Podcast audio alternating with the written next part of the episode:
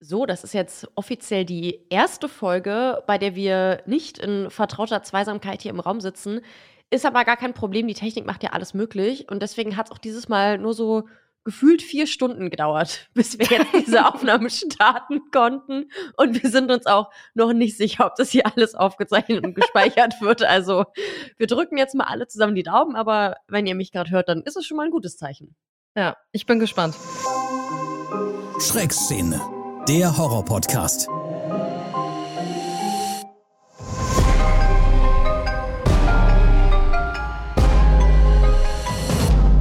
Eine Produktion von Podnews. Willkommen in der Schreckszene. Und heute ist zumindest für mich eine ganz besondere Aufnahme, weil ich mich riesig darüber freue, dass wir uns eine komplette Folge genommen haben, um über den Film bzw. die Filme Sinister zu sprechen. Ja, die Filme gehören ja auch zu meinen Lieblingen.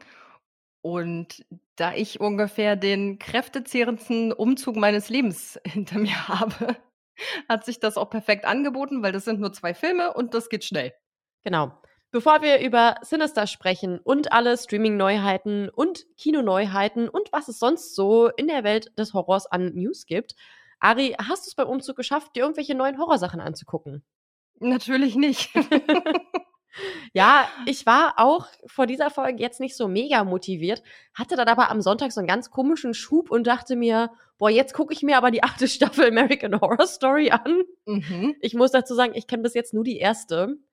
Und die fand ich auch super und habe danach an die zweite mal reingeguckt und auch in die dritte und ich glaube sogar in noch mehr. Und habe dann von der achten Staffel gehört, dass da wohl wieder Elemente aus der ersten Staffel aufgegriffen werden. Aber ich muss auch sagen, bei American Horror Story, so sehr ich die erste Staffel auch geliebt habe, in alle weiteren komme ich einfach echt nicht rein. Deswegen leider keine Empfehlung von mir. Falls jemand Also die fandst Staffel. du die achte jetzt doof auch? Ja, falls jemand die Staffel zu Ende geguckt hat und jetzt irgendwie sagt, ey, die ersten beiden Folgen waren blöd, danach wird's besser, dann sagt mir gerne Bescheid. Dann gebe ich dem noch mal eine Chance. Aber gerade, Naja, vielleicht ja dann die neueste mit Kim Kardashian, ne? ja, das stimmt. Aber jetzt momentan sage ich auch, also so Inzest zwischen Oma und Enkel und das gleich in der zweiten Äh. Folge, das ist schon ordentlich abschreckend. Also Nee, brauche ich jetzt auch nicht. da kann ich mich auch deutlich positionieren und sagen, meins ist es nicht. Neu im Stream. Dadurch, dass wir jetzt ja eine Woche verspätet senden quasi, haben wir auch ein paar Sachen, die schon laufen. Unter anderem der Film Fall auf Amazon Prime. Da habe ich bisher nur Gutes gehört zu dem Film. Das ist ein Horror-Survival-Thriller.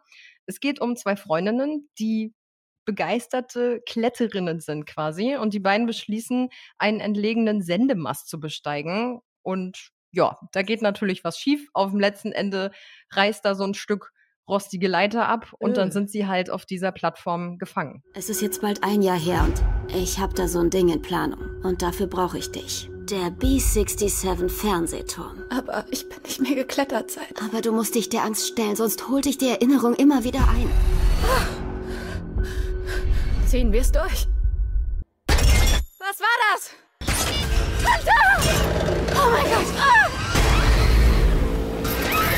Also ich bin ja Fan von diesen realistischen Sachen und ich glaube, den werde ich mir mal angucken.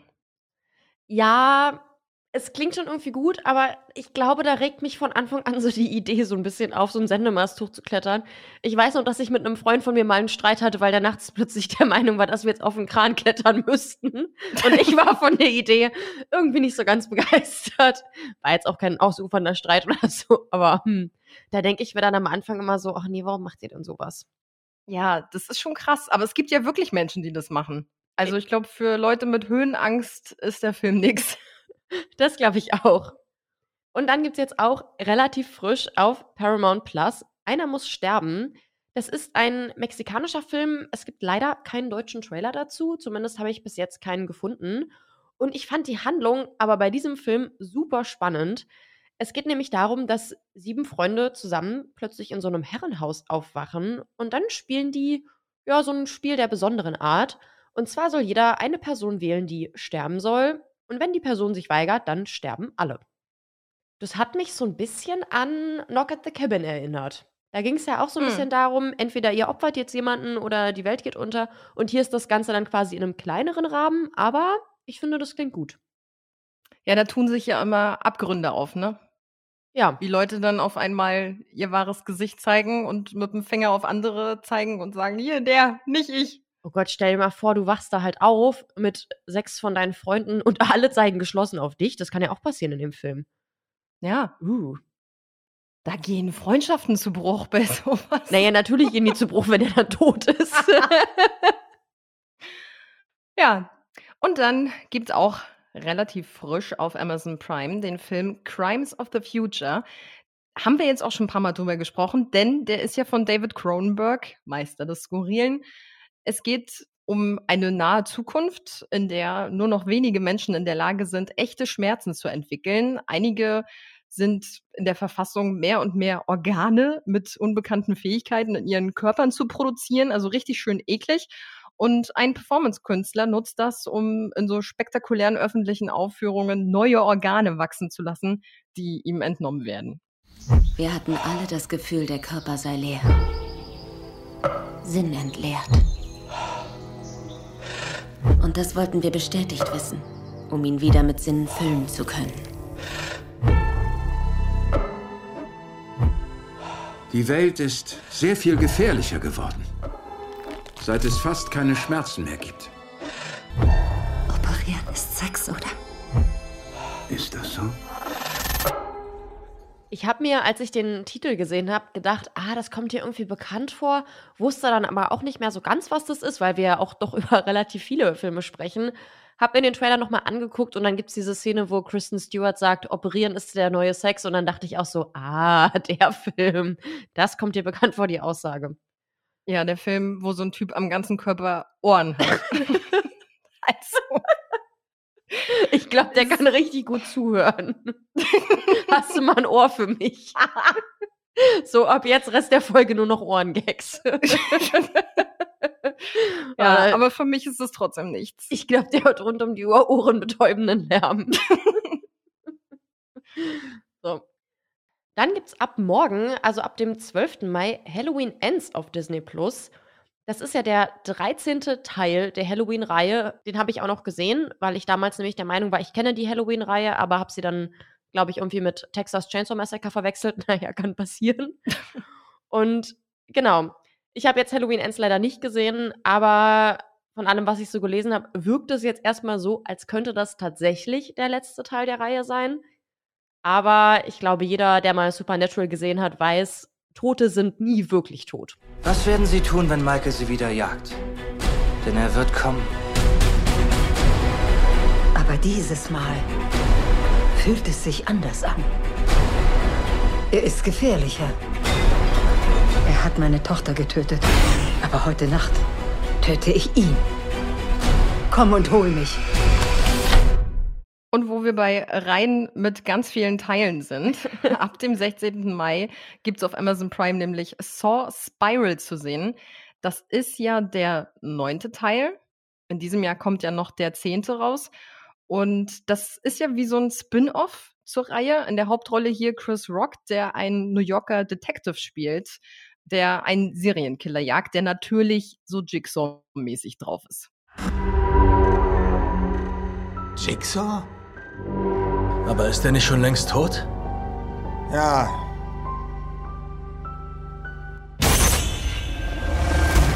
Her mit ihm und nicht erst in ein paar Tagen. In dieser gottverdammten Einheit gibt's kein Schwein, dem ich vertrauen kann. Du kannst das nicht allein machen. Wer immer das war, hatte ein anderes Motiv. Ein persönliches. Ein Jigsaw-Nachahmer. Diese Scheiße hier läuft ganz schnell aus dem Ruder. Hallo, Detective Banks.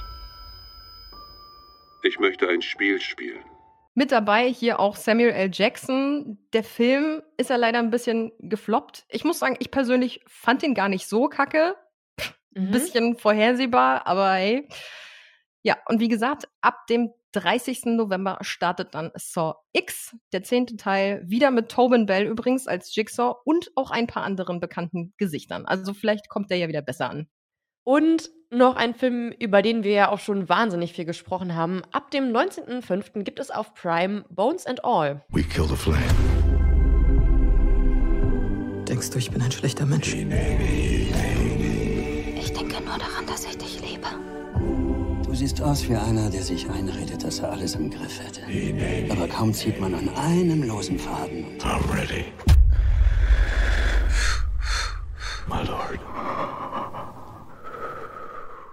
Das ist ja ein sehr romantischer Horrorfilm. Nochmal zur Erinnerung, das ist dieser Film mit dem Roadtrip durch die USA mit Timothy Chalamet und Taylor Russell. Und die verlieben sich halt auf diesem Roadtrip, aber können leider nicht darauf verzichten, Menschenfleisch zu essen. Naja, Uh. jeder hat so seinen Spleen, ne? ich freue mich total drauf. Ich fand schon alleine die Musik im Trailer klang so toll und es wirkte alles halt wirklich richtig romantisch, halt, naja, zwischen zwei Kannibalen. Und ich werde mir den auf jeden Fall angucken. Ja, ich auch. Neu im Kino. Jetzt ganz frisch ab dem 11. Mai im Kino Winnie Pooh, Blood and Honey. Wir haben ja schon ein paar Mal drüber gesprochen, denn die Idee an sich erregt doch sehr viel Aufmerksamkeit. Ja. Es geht um Christopher Robin, der ist jetzt erwachsen, geht aufs College, lässt Winnie Pooh und seine Freunde dementsprechend zurück und die sind dann plötzlich so zickig, dass sie im 100-Morgenwald ein Blutbad anrichten. Du bist der erste Mensch, den ich hierher bringe. Ich denke nicht, dass wir sie finden. Puh, Ferkel, Ia, sie alle. Waren jahrelang meine Freunde und sie sind da draußen.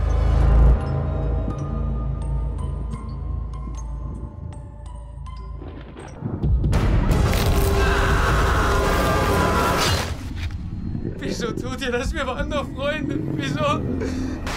Ich wäre nie gegangen, ich schwöre, ich schwöre.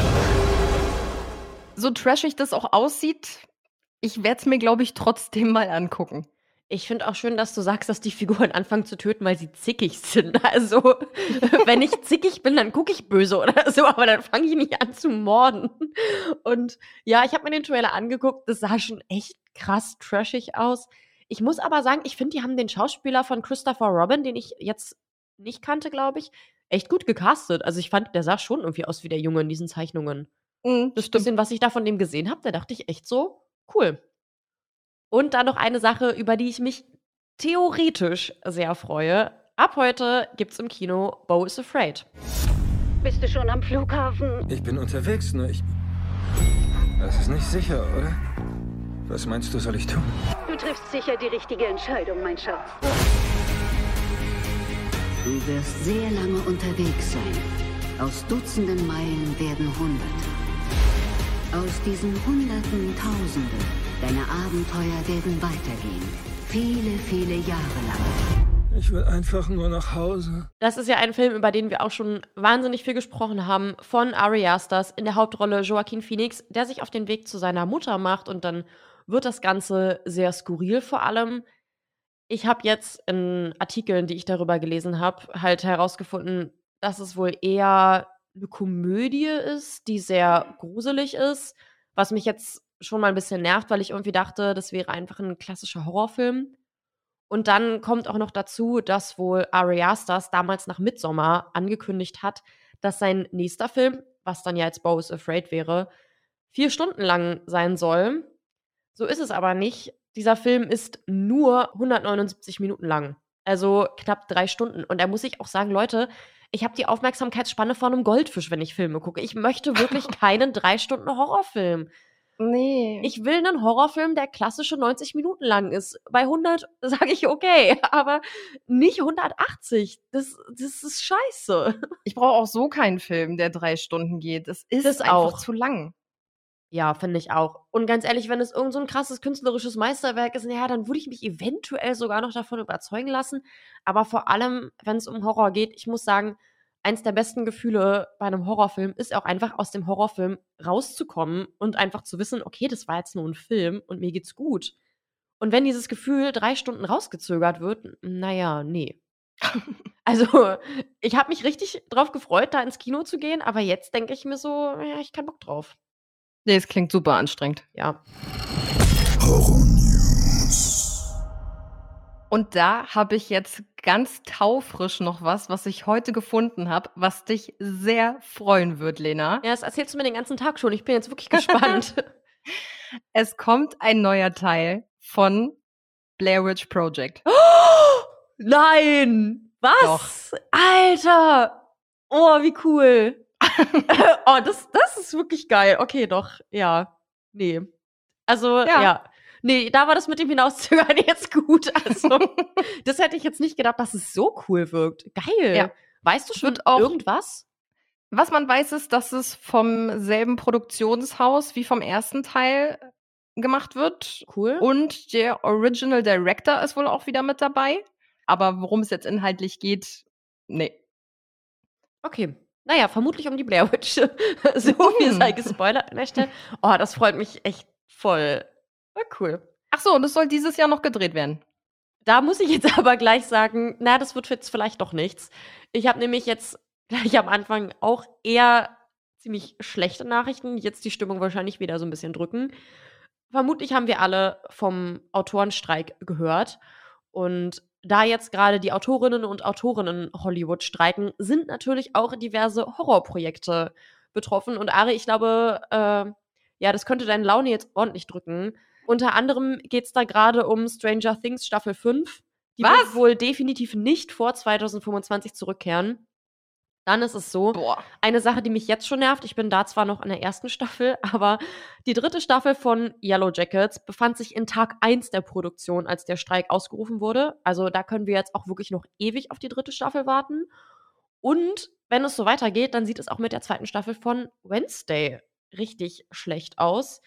Und da ist es nämlich auch gerade so, dass Jenna Ortega auch im Mittelpunkt des Geschehens so ein bisschen drin steht und auch auf den Plakaten kritisiert wird. Weil mhm. ich weiß nicht, ob du dich daran erinnerst, wir haben ja bei Wednesday darüber gesprochen, dass sie sich ja auch über die Drehbedingungen beschwert hat. Teilweise auch voll zu Recht, wegen Hygienebedingungen und Corona und so. Aber halt auch voll über die Autorinnen und Autoren. Und sie hat ja auch am Set noch Drehbücher verändert und hat das ja dann auch öffentlich so kommentiert, dass sie da mit der Arbeit nicht zufrieden war. Und deswegen streiken die jetzt? Nein, nein, nein, deswegen streiken die nicht, aber deswegen wird sie halt teilweise auf den Streikplakaten so ein bisschen so. lächerlich gemacht, weil die halt auch sagen, ja, Jenna, aber wenn wir keine Drehbücher schreiben würden, hättest du nichts, woran du rummeckern und rumkritisieren könntest. Verstehe ich auch ein bisschen die Haltung. Und da wir oh. hier auch einen Bildungsauftrag haben, habe ich mal ganz kurz zusammengefasst, worum es beim Autorenstreik überhaupt geht, weil ich das nämlich auch mal wissen wollte und mich da mal ganz kurz so ein bisschen eingelesen habe. Das Ganze wurde ausgerufen von der Writers Guild of America und die fordern unter anderem höhere Tantiemen und Schutz vor KI-Konkurrenz. Mhm. Weil früher war das wohl eher so, dass die Autorinnen und Autoren so Folge 5 und 6 geschrieben haben, während gerade Folge 1 und 2 gedreht wurden. Und dadurch waren die halt voll Teil des Produktionsprozesses und heute ist es so, dass da viel weniger Menschen angestellt werden, die viel kürzere Serien komplett runterschreiben und dann wird erst entschieden, ob die Serie produziert wird. Und dementsprechend sind die dann gar nicht mehr im Produktionsprozess drin. Und da könnte ich mir dann auch vorstellen, dass das dann vielleicht auch der Grund ist, dass zum Beispiel so eine Jenna Ortega dann halt an den äh, Drehbüchern rummeckert. Weil sie halt sagt, das hier passt jetzt gar nicht mehr, jetzt wo wir gerade produzieren. Und die haben ja aber auch gar keinen Einfluss mehr darauf. Hm. Das ist jetzt für die Autorinnen und Autoren unter anderem auch deswegen blöd, weil die halt nach Folge bezahlt werden und die kriegen dementsprechend weniger Geld, wenn die Serien immer kürzer werden. Und außerdem fordern die jetzt, dass Schluss ist mit diesen kleinen Teams und dass wieder mehr Leute angestellt werden. Und dann fordern sie halt noch höhere Tantiemen, damit sie dann halt auch am Erfolg der Serie mitverdienen. Und sie fordern halt, dass grundsätzlich keine KI zum Schreiben von Drehbüchern verwendet wird. Also das sind alles Forderungen, die man, glaube ich, gut nachvollziehen kann und ja. Ich hoffe, dass man da auf die Leute zukommt. Die leisten ja auch eine tolle Arbeit und damit auch die Projekte nicht gefährdet werden. Ein bisschen Egoismus ist da von mir natürlich auch mit drin. ja, ich hoffe, dass sich das schnell klärt. So, genug Trübsal. Jetzt haben wir hier noch was Positives, was ich aber nicht ganz verstehe. Und zwar habe ich gelesen, dass Final Destination 6 tatsächlich kommen soll. Und der soll wohl auch zum ursprünglichen Kanon der ersten Filme einfach dazuzählen. Und eine Sache, die wir schon wissen, ist, dass es wohl um Ersthelfer und Rettungssanitäter gehen soll. Und an dem Film wird wohl auch schon tatsächlich seit Jahren gearbeitet. Was mich aber wundert, weil als ich Final Destination 5 gesehen habe, hatte ich das Gefühl am Ende, dass sich da eigentlich so der Kreis der Handlung schließt. Nicht ja. Also, Deswegen, dass jetzt heute Sachen einfach weitergeführt werden, wo man denkt, das ist doch rund, ist ja nun keine Überraschung. Ja, stimmt. Also, mh, hm, ich bin da gespannt, wie die das machen wollen. Stand jetzt ist, dass es direkt auf HBO Max rauskommt, aber das wurde bei Evil Dead Rise am Anfang auch behauptet und der hat es dann doch ins Kino geschafft. Und dann gibt es etwas, über das ich mich auch sehr gefreut habe, denn ein erster deutscher Insidious-Trailer ist jetzt draußen für den fünften Teil Red Door. Kehrt wieder ein bisschen mehr zu den Wurzeln zurück und knüpft quasi nach Insidious 2 an. Also es geht wieder um die Familie aus den ersten beiden Teilen. Unter anderem wieder mit Patrick Wilson in einer der Hauptrollen, den wir ja auch aus Conjuring kennen und der diesmal statt James Wan auch sogar selbst Regie geführt hat. Aha. Das spielt jetzt alles zehn Jahre nach den ersten beiden Filmen. Die Kinder sind mittlerweile erwachsen und Dalton, der zu Beginn der Reihe im Traum ja quasi zu weit gewandert ist und von Dämonen dann festgehalten wurde, geht nun aufs College. Allerdings tauchen die Dämonen der Vergangenheit wieder auf. Mit zehn Jahren fiel ich ins Koma. Aber ich weiß gar nicht mehr warum. Ich sehe lauter verrücktes Zeug. Ich glaube, die Zeichnungen haben was mit meiner Vergangenheit zu tun. Es gibt so viel, das du nicht weißt. Und ich hatte Angst, dir die Wahrheit zu sagen. In unserer Familie gibt es Geheimnisse. Wir haben sie immer verdrängt. Ich spüre, dass uns etwas verfolgt. Das klärt man nur auf eine Art.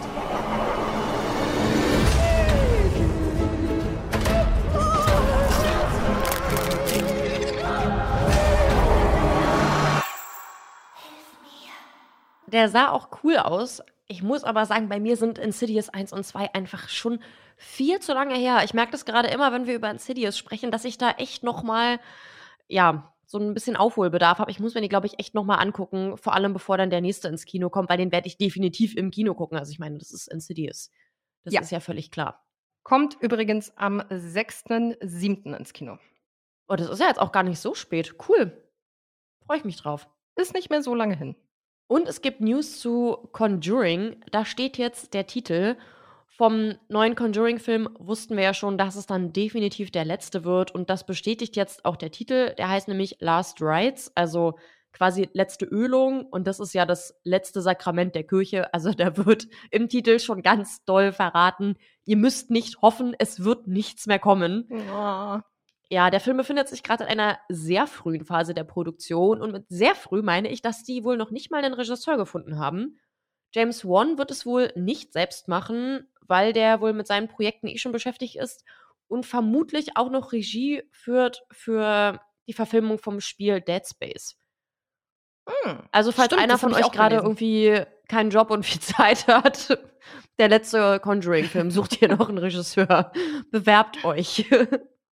Und nach Dama kommen jetzt die nächsten Killer auf Netflix. Dama war ja letztes Jahr eine der erfolgreichsten Serien auf Netflix. Die Geschichte des Serienkillers Jeffrey Dahmer war ja aber in dieser einen Staffel auserzählt und deshalb stehen in der zweiten Staffel nun neue Killer im Mittelpunkt, nämlich Lyle und Eric Menendez. Menendez? Ich glaube Menendez. Keine Ahnung. Sind auf jeden Fall zwei Brüder, die 1989 ihre Eltern ermordet haben. Titel lautet diesmal Monsters, The Lyle and Eric Menendez Story. Menendez Story, keine Ahnung. Eine Doku soll es dazu auf jeden Fall auch noch geben und erscheint beides nächstes Jahr. Ja, das finde ich gut, dass sie jetzt über äh, die nächsten Killer so eine True Crime Doku machen, weil ich meine, die letzte True Crime Doku über Jeffrey Dahmer hat ja nicht genug Kritik bekommen, ne? Also ich meine, da haben halt wirklich alle einfach gesagt, Leute, das ist äh, total pervers und auch schlecht aufgearbeitet und auch äh, die Hinterbliebenen seiner Opfer wurden nicht gefragt vom Dreh und Netflix hat jetzt anscheinend nicht so viel draus gelernt, habe ich das Gefühl. Du, wenn die Kohle fließt, ist alles andere egal. Ja, wahrscheinlich. Und es gibt aber auch natürlich noch weitere positive Neuigkeiten und über diese Sache hier habe ich mich auch wirklich extrem doll gefreut. Und zwar hat Jason Blum Black Phone 2 angekündigt. Und das ist natürlich erstens super und außerdem steht wohl auch schon fest, dass der Film auch wieder mit Ethan Hawke gedreht wird. Und Jason Blum hat dazu auch noch gesagt, dass wir die Figur des Grabbers, also des Greifers, jetzt wohl auch öfter auf der Leinwand sehen. Das kann also sein, dass daraus eine ganze Reihe wird. Cool. Und äh, ja, also ich glaube, Black Phone war echt so voll eins meiner Highlights 2022, zusammen mit Smile. Und ja, Ethan Hawke finde ich eh toll. Wenn ich da jetzt noch äh, Sachen anmerken könnte, Jason Blum, falls du zuhörst, vielleicht ein bisschen weniger Maske dieses Mal. Also, weil das ist schon ärgerlich, wenn man sich auf so einen Schauspieler freut und den dann halt einfach nicht sieht. Ja, aber das ganze Setting vom Film war natürlich cool. Das spielt ja irgendwie, glaube ich, in den ne, 70ern, Ende 70er, glaube ich. Keine Ahnung. Ja. So die Telefon gab's Kostüme schon. und alles, die Musik. und dann halt dieser Typ, der sich Kinder greift nonstop. Ja. Ist schon creepy. Ja, äh, fand ich auch. Ich habe nur ein bisschen Angst, dass sie es eventuell kaputt machen, wenn sie jetzt eine Reihe draus machen. Hm. Äh, ja, obwohl, nee, das sind tolle Leute, die kriegen das hin. Ich glaube an die. Und dann gibt's noch einen Film, der einen weiteren Teil kriegen soll, nämlich The Pope's Exorcist, der ja gerade erst im Kino läuft. Lief? Läuft er noch? Ich glaube, der läuft noch. Ja, ne?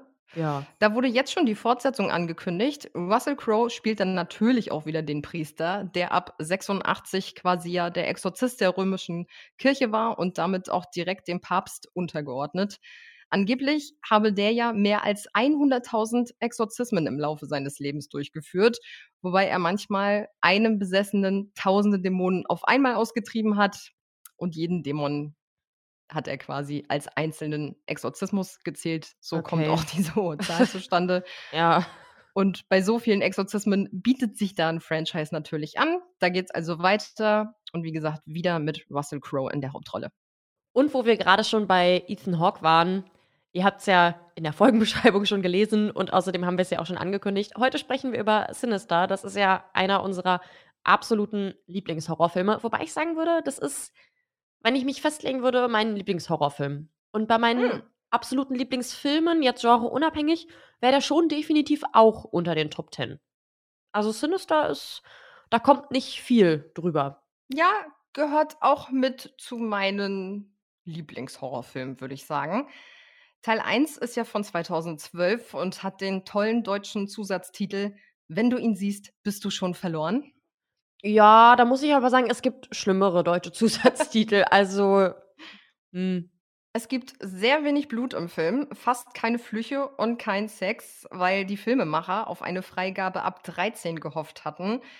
Aber allein aufgrund des Inhalts hat der Film am Ende dann doch ein A-Rating in Amerika gekriegt. Also ist dort ab 17 freigegeben, in Deutschland ab 16. Er hatte ein Budget von 3 Millionen Euro und fast 88 Millionen eingespielt. Also das lief ganz gut. Ja, das äh, lief gut, aber verdient. Und hier kommt jetzt ein richtig schöner Übergang zu unserer letzten Folge. Wir haben ja in der vergangenen Folge über The Ring gesprochen.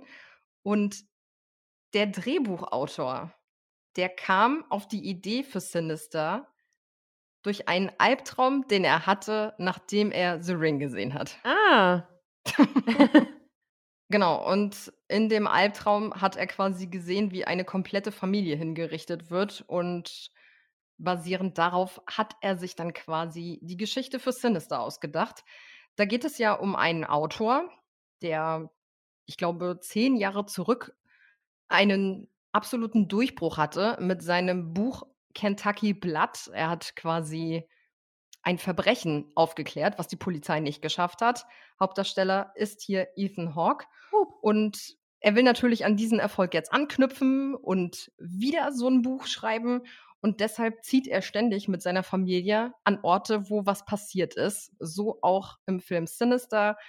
Da ziehen die nämlich in ein Haus, wo eine Familie im Vorgarten gehängt wurde. Ich wollte nicht hierher ziehen. Das alte Haus konnten wir uns aber nicht mehr leisten. Außerdem muss ich meine neue Geschichte hier schreiben.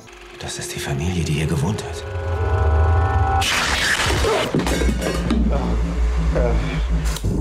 Sie halten das für Serienmorde? Ich weiß es nicht. Der erste geht zurück auf die Mitte der 60er. Die einzige Verbindung zwischen all den Fällen ist dieses Symbol. Es steht für eine heidnische Gottheit namens Bugul. Er ernährt sich von Kinderseelen.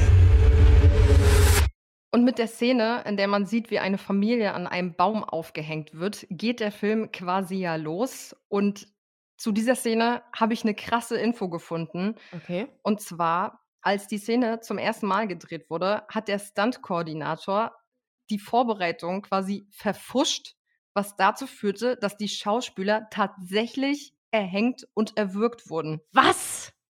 Aber, Aber die haben es glücklicherweise überlebt. Öh. Ja. Und der wurde natürlich sofort entlassen daraufhin. Aber wollte der jetzt irgendwie Zeit oder Geld sparen oder war das ein Versehen von ihm? Nee, das war aus Versehen. Der hat wahrscheinlich diese Vorrichtung oder was, dass die eben nicht richtig gewürgt werden, irgendwas da verhauen und dann wurden die wirklich hochgezogen. Ach du Scheiße. Mhm. Weißt du, ob das danach mit den gleichen Leuten wieder gemacht wurde? Weil ganz ehrlich, wenn mir sowas einmal passiert, würde ich danach halt wahrscheinlich kündigen, oder? Also, Also dazu habe ich jetzt nichts gefunden, aber ich glaube, danach würde ich auch sagen, so, tschüss, danke, wo ist meine Kohle? oh, ist das jetzt. heftig. Ich muss aber auch sagen, also erstens, ich finde das wirklich irgendwie frech von dem Film, dass der direkt so anfängt. Ich denke mir immer so, Leute, bei Horrorfilmen, es gibt so ein paar Regeln und ich fände es schön, wenn wir jetzt alle daran halten. Erstens, der Anfang ist nicht gruselig und zweitens, tagsüber passiert nichts Gruseliges. Ich muss zwischendurch ein bisschen runterkommen können. Und diese Szene, also die ist ja total heftig. Das ist ja, da sind ja vier Leute mit Säcken überm Kopf und halt jeder hat halt einen Strick um den Hals und die sind an so einen Ast gebunden und die werden dann hochgezogen und die winden sich dann so und winden sich aber ganz, ganz langsam. Mhm. Und diese Szene habe ich auch wirklich jahrelang eigentlich immer gesehen, wenn ich nicht schlafen konnte und eh schon so ein bisschen Angst hatte. Die hat sich so dermaßen in mein Hirn gebrannt. Ja, und was das Ganze, finde ich, noch gruseliger macht, ist, dass diese Szene ja mit einer Super 8-Kamera gedreht wurde, sodass es so diesen alten Retro-Look kriegt. Ja, und die drehen sich halt so langsam. Das ist ganz, ganz schlimm. Ja. Was man noch dazu sagen muss, dass ja bei Sinister das Ding ist, eine ganze Familie wird abgeschlachtet und das jüngste Kind der Familie fehlt dann. Genau, und Ethan Hawke findet ja im Film quasi auf dem Dachboden einen alten Projektor und eine Kiste mit der Aufschrift Home Movies. Ja. Und dann sieht man ja immer erst, wie die Familie glück glücklich irgendwie rumspringt in der normalen Szene und dann eben so eine Horrorszene. Und hier bei der Familie, die erhängt wird, heißt es ja, Familie hängt rum. Ja, genau. Im Deutschen Sommer heißt es einfach rumhängen. irgendwas. Also richtig Ja. makaber. Und dann siehst du halt erst, wie sie im Garten irgendwie, glaube ich, spielen. Ja. Und dann diese Szene. Und davon gibt es ja auch noch ein paar mehr Filmchen. Wie Mhm. gesagt, wurden alle mit einer Super 8-Kamera gedreht. Und die Filme wurden auch als aller, allererstes gedreht. Und Ethan Hawke kannte beim Dreh diese Filme noch nicht. Also der hat die vorher noch nicht gesehen. Ah. Und diese Szene, wie er im Film sich diese kleinen Home-Movies anguckt, die Reaktion ist quasi echt. Krass. Also die haben ihm die Filme gezeigt, dabei auch diese gruselige Musik abgespielt, die man im Hintergrund hört. Ja. Und dann so seine Reaktionen aufgenommen. Okay. Das Mhm. ist äh, eine gute Idee und alles. Krass. Äh, ja, also die Filme sind ja auch das, was den Film, glaube ich, so richtig schlimm macht. Mhm. Ich habe das auch dieses Mal endlich geschafft. Ich habe den Film, glaube ich, echt schon so dreimal oder so gesehen.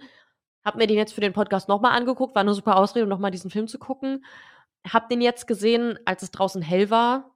Und ich kenne den halt, wie gesagt, schon ziemlich gut. Und hatte jetzt dieses Mal nicht mehr ganz so viel Angst und habe jetzt auch gesagt, Lena, reiß dich mal bitte ein bisschen zusammen, jetzt mal hier Hände vom Gesicht weg. Und habe es auch dieses Mal geschafft, die Home-Movies zum ersten Mal alle komplett zu gucken. Wow. Das habe ich vorher echt nicht geschafft, ähm, weil ich da auch schlimme Sachen erwartet habe.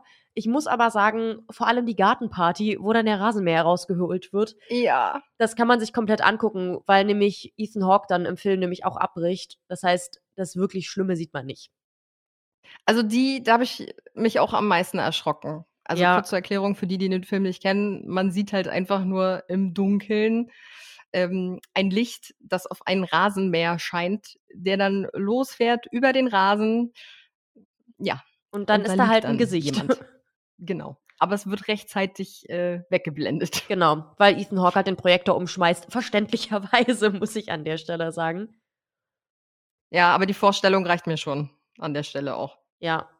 Und dann gibt es ja noch einen Film, der Poolparty heißt. Ja, ja, der ist auch heftig. Obwohl, wo man alle heftig. eine Familie sieht, die erst am Pool ausgelassen eine kleine Poolparty feiert und im nächsten Moment, wie die Familie jeweils an die Poolliegen gekettet sind und nach und nach in den Pool gezogen werden. Mhm. Diese Szene ist genauso passiert. Wie jetzt? Die Leute waren wirklich festgekettet, also die Schauspieler, an die Poolliegen und mussten sozusagen relativ lange die Luft anhalten, weil sie angekettet an den Poolliegen unter Wasser gezogen wurden. Boah, ey. Aber so Stunt-Leute, die sind halt auch echt heftig, ne? Also, was die alles können und was die auch alles mitmachen, ey. Puh. Ja. Und den Bogul sieht man in dieser Szene ja auch, wie er quasi im Wasser steht. Mhm. Und da musste der Schauspieler, der den Bogul gespielt hat, auch mit Gewichten quasi in den Pool gezogen werden, damit er halt unten bleibt und es so aussieht, als würde er unten im Pool stehen. Und dann halt auch Ah. relativ lange die Luft anhalten. Also das war wohl alles ein bisschen kompliziert, damit es auch wirklich authentisch aussieht. Ja, haben sie auf jeden Fall gut hinbekommen. Mhm. Äh, hätte ich jetzt nicht gedacht, dass dafür so eine Maßnahmen notwendig sind. Und du hast es ja mit dem Bugul gerade auch schon angesprochen. Es ist ja dann so, dass Ethan Hawke halt dann irgendwann im Film merkt, okay, ich sehe da ab und zu so ein weißes Gesicht und ab und zu auch so Zeichen an der Wand. Und dann kontaktiert er ja so einen Zeichenforscher, der das dann mit ihm zusammen untersuchen soll. Mhm. Der ja dann rausfindet, ja, hier, das ist der Bugul, das ist so ein Kinderseelenfresser. Und das fand ich schön, weil das hat mich halt wieder so ein bisschen irgendwie an Illuminati erinnert, wo ja Tom Hanks so ein Zeichenforscher ist. Irgendwie finde ich das total toll. Ich finde diesen Beruf so geil. Fand ich schön, dass so jemand hier dann quasi eine Rolle in dem Film hat und dass es dann alles mit so mythologischen Sachen aufgeklärt wird. Und außerdem wollte ich natürlich wissen, was ist der Bugul? und habe mich im Internet auf die Suche begeben. Und am allerschönsten fand ich, zuerst bin ich in einem Forum gelandet, die Älteren werden sich erinnern, gutefrage.net. Da hat nämlich auch jemand gefragt, ist die Geschichte mit dem Bugul echt? Also ich glaube, der wollte halt darauf hinaus, ob es diesen Mythos gibt. Und die Antworten waren dann halt so, nein, nein, der ist nicht echt, du musst keine Angst haben. Also der Bugul, kurz zur Erklärung, einmal ist ja quasi wie so ein Kinderfresser oder Kinderseelenfresser. Genau, der ernährt sich von Kinderseelen, aber um an die Kinderseele ranzukommen, muss man das Kind anscheinend töten. Wobei ich sagen muss, ich finde, es wird im Film jetzt nie wirklich gesagt, warum es jetzt auch notwendig ist, dann den Rest der Familie abzuschlachten. Da habe ich jetzt für mich keine sinnvolle Lösung gefunden. Ja, vielleicht gibt es eine, aber ich will nicht genauer Okay. drauf eingehen. Wir spoilern nicht, wir unterhalten uns später drüber. Genau, ich habe dann halt geguckt, ob es diesen Mythos zum Bugul wirklich gibt. Und dabei habe ich herausgefunden, dass der Bugul und der Boogeyman quasi mehr oder weniger die gleiche Person sind, weil ja Kinder immer Angst haben, quasi vor so einer Schattengestalt, den sie dann teilweise irgendwie als schwarzen Mann bezeichnen. Und davon gibt es ja quasi keine Bilder. Das ist ja einfach nur so ein Mythos. Und sowohl der Boogeyman als auch der Bugul sind dann quasi einfach die Darstellung davon. Den gibt es jetzt so als mythologische Figur nicht. Der wurde für den Film erfunden. Eine Sache, die ihm wohl relativ ähnlich ist, ist der Moloch. Da gibt es ja auch einen Film auf Disney Plus, da haben wir mal kurz drüber gesprochen in irgendeiner alten Folge. Mhm. Und der Moloch, dem, das ist nämlich auch so ein Gott, dem Kinder geopfert werden. Und dann habe ich auch noch rausgefunden, dass es wohl im Jüdischen einen Dämon gibt mit dem Namen Dibuk, der ihm wohl sehr ähnlich ist. Ich habe da aber auch was dazu gelesen und das ist einfach ein Dämon, der deinen Körper besetzt. Also so wie jeder andere Dämon. Also der Bugul, der ist schon wirklich einfach erfunden. Fand ich ein bisschen schade. Ich hätte es irgendwie echt cool gefunden, wenn das so eine echte mythologische Figur gewesen wäre. Ist aber leider nicht der Fall. Das Witzige ist ja, das habe ich in der Folge zu den gruseligsten Horrorfilmen auch schon mal erzählt. Du erinnerst dich vielleicht, Mr. Boogie, wie er ja auch genannt wird, oder eben der Bugul, der sollte ja ursprünglich eher mal aussehen wie Johnny Depp in Charlie und die Schokoladenfabrik. also Stimmt, wie ja. Willy Wonka. Ja. ja, und ich glaube, auch damals kamen wir schon zu dem Schluss, das hätte den Film definitiv ruiniert. Ja, ja. Gott sei Dank haben die Autoren das auch so gesehen und dachten sich, ne, ich glaube, das wird ein bisschen zu albern und nicht gruselig oder mysteriös genug. Deswegen wurde diese Idee dann verworfen.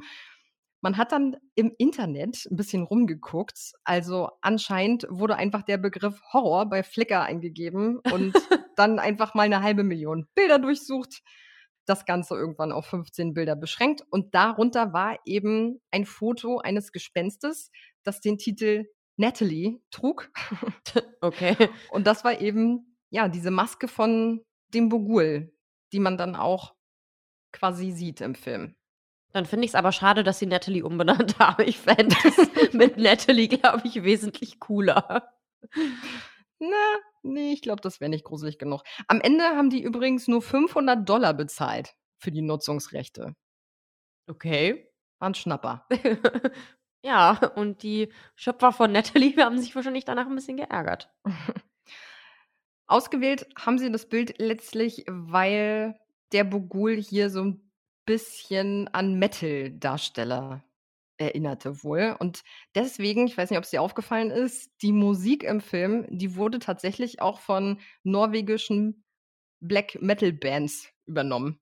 Ah, ja, ich habe Mhm. nämlich auch gesehen, es gibt auch 'ne Band, die ist auch, glaube ich, eher so Richtung Metal. Ähm, die heißt auch Sinister. Also, da passt vieles zusammen auf jeden Fall. Ja, ich finde die Musik auch super, übrigens im Film. Ich muss grad ganz ehrlich sagen, dass mir die nie wirklich aufgefallen ist und das, obwohl ich den jetzt echt schon viermal Was? geguckt habe. Oh, ich finde die super. Ah, dann gucke ich den jetzt noch mal. Also, nur mal die Musik anhören. Ich finde die so passend. Okay. Die ist nicht übertrieben, aber trotzdem so düster und ja, finde die Musik richtig cool. Hm. Ich glaube, ich war einfach von den Bildern zu sehr verstört. Da waren dann meine Ohren überfordert. Das Coole ist ja auch noch, dass 2020 das Forbes Magazine ja 'ne Studie durchgeführt hat, dieses Science of Scare Projekt. Da haben wir, glaube ich, auch schon mal drüber geredet. Mhm. Da wird ja die Herzfrequenz der Zuschauer gemessen, während sie eben 'ne Reihe von Horrorfilmen geguckt haben. Und Sinister hat ja im ersten Jahr hier gewonnen. Ja. Weshalb er damals als der gruseligste Film aller Zeiten gehandelt wurde. Genau. Hört dazu gerne noch mal in unsere Folge rein. Äh, die gruseligsten Horrorfilme hieß die, glaube ich. Ich verstehe auch bis heute nicht so wirklich, warum Sinister vom Thron gestoßen wurde. Also, okay, klar, das sind Herzfrequenzen, klar, die kann man nicht beeinflussen, aber der Film, der dann auf Platz 1 gelandet ist, na ja, da bin ich immer noch sauer. Noch 'ne abschließende Frage zum ersten Teil. Wenn du rausfinden würdest, dass dein Freund mit dir in ein Haus zieht, wo was Schlimmes passiert ist, absichtlich, um daraus irgendwie 'n Buch zu schreiben, wie sauer wärst du? Wäre mein Freund in diesem Szenario mein Freund oder Ethan Hawke?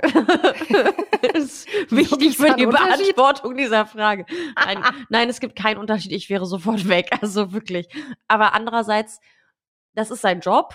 Das wusste sie, glaube ich, von Anfang an. Warum man dann mit jemandem zusammen ist, der so 'n Job hat, kann ich nicht nachvollziehen. Ich bin aber auch, ich habe es ja auch schon öfter mal erwähnt, gar kein Fan von True Crime. Also, ich finde es auch immer 'n bisschen merkwürdig, wenn Leute dich sich da so extrem für reale Verbrechen interessieren. Bei ihm war's ja am Anfang so, dass er wirklich auch die Motivation hatte, bei seinem ersten Buch diesen Fall aufzuklären. Und die hatte er dieses Mal ja auch. Dadurch finde ich's moralisch 'n bisschen besser. Aber ich muss auch sagen, dann auch mit Kindern und ständig umziehen und jedes Mal nur, um in 'nem Haus zu wohnen, wo jemand abgeschlachtet wurde, äh, ne. Na ja, komm, also du merkst ja schon im Film, dass er eigentlich auf den Ruhm aus ist. Auf jeden Fall ist er auf den Ruhm aus, aber trotzdem hat er beim bei seinem ersten Buch ja moralisch was Positives gemacht, einfach dadurch, dass dieser Fall aufgeklärt wurde, auch wenn das vielleicht gar nicht seine Intention war. Okay, also ich höre jetzt raus, wenn Ethan Hawke dein Mann wäre, weil du 'n bisschen verknallt bist, wäre es nicht ganz so schlimm. Ne, ich fände es immer noch scheiße. Aber halt auch einfach, ne, ich mag keinen True Crime. Ich finde es irgendwie pervers, da hinzuziehen, nur weil da Leute abgeschlachtet wurde, das ist krank. Ähm, und du, bist du jetzt deswegen umgezogen oder wie sieht's bei dir aus? Was ist in deinem Haus passiert? Ich hoffe nichts. Okay. Also, ab und zu hören wir hier mal komische Geräusche. Das ist ja immer so am Anfang, dass man erst mal die Geräusche von 'nem neuen Haus kennenlernen muss. Wir haben hier auch 'ne Treppe aus Holz, die sehr laut knarzt. Mhm. Voll dein Ding, Lena. Ja. Ja, ich würde ja an sich schon, äh grundsätzlich also meine Wohnsituation schließe ich für mich eigentlich Einfamilienhäuser immer aus, weil ich wirklich Angst habe. Also von daher, ne, ne, ne, ne, ne. Ja, wir wenn wir hier in den Garten gucken, ist ja quasi dahinter auch nur Feld und Bäume, Wald. Das hat abends, wenn man im Wohnzimmer sitzt im Dunkeln, schon auch was Gruseliges. Und du bist dir aber sicher, dass wir den Podcast weiterführen können? Ja, weil an deiner Stelle würde ich ab jetzt, glaube ich, nur noch Filme mit 'ner Ab-0-Freigabe gucken. Also Ja, ne, ich bin da ja 'n bisschen abgebrühter Da würde den ganzen Tag nur noch Pepper Woods laufen und vor allem anderen hätte ich, glaube ich, einfach Oh ne, Angst. ich finde Pepper Woods ganz schrecklich. Ja, Wenn ich ich irgendwann habe mal Kinder habe, die werden das nicht gucken. Ich habe einmal ich glaube, ich weiß gar nicht, ob das war, als ich Corona hatte, da hatte ich richtig, richtig hohes Fieber. Mein Fieber war so hoch, dass ich 'n, äh, Jennifer Aniston-Film nicht verstanden habe, weil ich geistig nicht dazu in der Lage war. Wobei ich dazu sagen muss, das ist dieser Film, in dem Oma, Mutter und Tochter alle 3 mit dem gleichen Mann Sex haben. Also, vielleicht wollte ich den auch einfach nicht verstehen im Fieber. Und da habe ich dann Mhm. stattdessen Pepper Woods geguckt, weil das das Oh. Einzige war, was ich handlungstechnisch noch nachvollziehen konnte. Kleine Exkursion in die Sachen, die wir sonst so gucken. Zurück Okay, zu Sinister. dann gibt's ja noch einen Teil 2. Genau, Sinister hat nämlich quasi noch 'n kleinen hässlichen Bruder, den 2. Teil. Er ist okay, finde ich. Also, da Sinister, wie gesagt, wirklich einer meiner Lieblingsfilme ist, der zweite Teil kann da für mich gar nicht mithalten. Würde der für sich alleine stehen, würde ich sagen, das ist ein guter Film. Da aber die Erwartungen natürlich viel zu hoch waren, naja. In Da muss ich auch direkt einhaken und sagen, das habe ich nämlich eben vergessen, etwas, was mich massiv am ersten Film stört, und ich glaube, da hätte man das Budget echt noch mal ein bisschen hochdrehen können, ist das Make-up der Kinder. Da, da musste ich so doll drauf achten, als ich jetzt den Film nochmal geguckt habe, weil du mir das schon mehrmals gesagt hast, dass dich das total stört und mir ist es nie aufgefallen. Und weil du immer so viel gemeckert hast, habe ich es jetzt auch gesehen. Ja. Ja, Ich toll, finde, Ari. das ist nicht gut gemacht und Nee, zu viel schon. auch. Ich finde, man Ja. hätte das dezenter einsetzen müssen. Also die Kinder an sich, die Toten. Ja, also als ich mit zwölf der Meinung war, dass es richtig cool wäre, wenn ich jetzt als Todesengel gehe, indem ich mir einfach schwarze Flügel umwickel, da sah mein Make-up, glaube ich, ähnlich aus. Also von daher ist schon wirklich nicht so super. Ja, und dadurch, dass es im zweiten Film jetzt sehr viel um die Kinder geht, Ja. ist es so, mm, ja. Also der zweite ist, also kleiner hässlicher Bruder trifft es eigentlich schon ganz gut. Genau, im ersten Film sehen wir ja als eine der Hauptpersonen Deputy so und so, wobei ich seinen Namen so geil finde, weil Mhm. der stellt sich ja am Anfang so vor, er ist nämlich ein Fan von Ethan Hawke, also von seinen Büchern auch. Und er sagt dann so, ja, es gibt doch immer am Ende einen Sheriff, dem sie besonders danken bei der Recherche und so. Da danken sie mal einem Deputy so und so. Und ich würde voll gerne ihr Deputy so und so werden. Und so speichert er ihn dann auch ein. Und der Beauty so und so hat halt mit dem ganzen Bugul an sich nicht viel am Hut, weil der ja da auch nicht wohnt. Der hilft ja aber Ethan Hawke bei der Recherche und dieser Deputy so und so ist jetzt quasi der Hauptprotagonist im zweiten Teil. Er hätte im zweiten Teil auch eigentlich einen richtigen Namen kriegen sollen, hat er dann aber doch nicht. Und ich muss auch sagen, das ist mir ehrlich gesagt gar nicht aufgefallen. Ich glaube, ich interessiere mich immer so wenig für die Namen von den Darstellern, also welche Rolle die spielen, dass mir das dann teilweise am Ende gar nicht auffällt, wenn die keinen Namen haben. Aber den Vornamen erfährt man doch, oder? Ich glaube ja, aber ich glaube den Nachnamen nicht, ne? Nee, stimmt. Sinister 2 basiert ja logischerweise auf Sinister 1. Das ist aber überhaupt nicht der einzige Bezug. Und zwar sind da auch super viele Parallelen zu dem Film Children of the Corn beziehungsweise Kinder des Zorns. Ja, stimmt. Ja, zum Beispiel das Farmhaus und auch das Maisfeld, die wurden gewählt als Hommage an Children of the Corn. Und der Film orientiert sich auch sonst sehr an Kinder des Zorns. Deswegen sind halt jetzt auch hier die Persönlichkeiten viel mehr ausgearbeitet. Also von der Beauty so und so, vom Bugul und auch von den Kindern. Die haben jetzt halt alle so einen richtigen Charakter. Die Kinder treten im ersten Film ja eigentlich gar nicht auf. Und dann habe ich auch gelesen, dass wohl einige Charakterzüge des Boguls auch an Pennywise erinnern sollen. Ist mir jetzt beim Gucken gar nicht aufgefallen, aber ja schon, der lockt halt Kinder an und Mhm. ja, Parallelen sind schon da, aber ich glaube, das muss man wissen, um es zu merken. Auf jeden Fall war da jemand totaler Stephen King-Fan. Es gibt Hinweise auf Bugul in sämtlichen Kulturen. Es gab immer drei Gemeinsamkeiten. Eine ermordete Familie, ein Haus und irgendeine Art der Aufzeichnung. Niemand kommt sonst hier raus. Furchtbar, was passiert ist. Hush, hush, hush. Here comes the boogeyman. Don't let him come too close to you. He'll catch you if he can. Catch you if he can. Catch you if he, catch Und weil wir es ja gerade schon gesagt haben, der zweite Film ist leider nicht so der Oberburner geworden. Ist irgendwie ein bisschen schade. Es hätte nämlich eigentlich auch einen dritten Sinister geben sollen. Da bin ich jetzt ziemlich traurig, dass der nicht gedreht wurde, weil auch wenn ich den zweiten nicht super fand, ich würde mir da immer mehr Teile wünschen von dieser Reihe. Und es hätte auch eigentlich ein Crossover mit Insidious geben sollen, hat Jason Hm. Blum erzählt. Und dieser Film hätte dann In Sinister heißen sollen. Aber dann ist halt Sinister 2 gefloppt und deswegen wurde das alles nichts. Und da muss ich jetzt, also das, nee, das regt mich schon auf. also Insidious und Sinister zusammen, das, okay, das hätte auch Ja. totaler Trash werden können, aber Ja, das hätte man schon gut miteinander verknüpfen müssen. ich hätte dem gerne eine Chance gegeben. Ja, also abschließend kann man sagen, der erste Film ist ein Knaller, den zweiten kann man sich schenken. Nee, das würde ich auch nicht sagen. Ich finde, wenn der zweite, wenn es den ersten nie gegeben hätte, dann wäre der zweite für mich, glaube ich, echt so eine 6 oder 7 von 10 vielleicht. Und eine Ja, Sache wo, ist, stimmt. Also die Home-Movies in Teil 2, die sind auch wieder teilweise echt heftig. Ich würde sagen, die sind sogar fast noch schlimmer. Und es gibt da einen Home-Movie, da habe ich gelesen, irgendwie so als Fun Fact. Da ist halt so eine Familie, die bekommen Töpfe auf dem Bauch und unter dem Topf ist eine Ratte Ja. und dann wird auf den Topf so ein heißer Stein gelegt, sodass die Ratte sich halt durchfrisst. Und da stand Also dann durch so den als, Bauch. Genau. Und da stand dann halt als Fun Fact, das war eine reale Foltermethode im Mittelalter, wo ich mir Mhm. auch so dachte, ich glaube, dieser Fun Fact, den kennt halt wirklich jeder und jeder weiß, dass das eine echte Foltermethode war. Und ich wette, immer wenn man den Film mit einer anderen Person zusammen guckt, muss einer von beiden sagen, also das ist einfach so ein Gesetz. Übrigens, das wurde im Mittelalter wirklich so gemacht.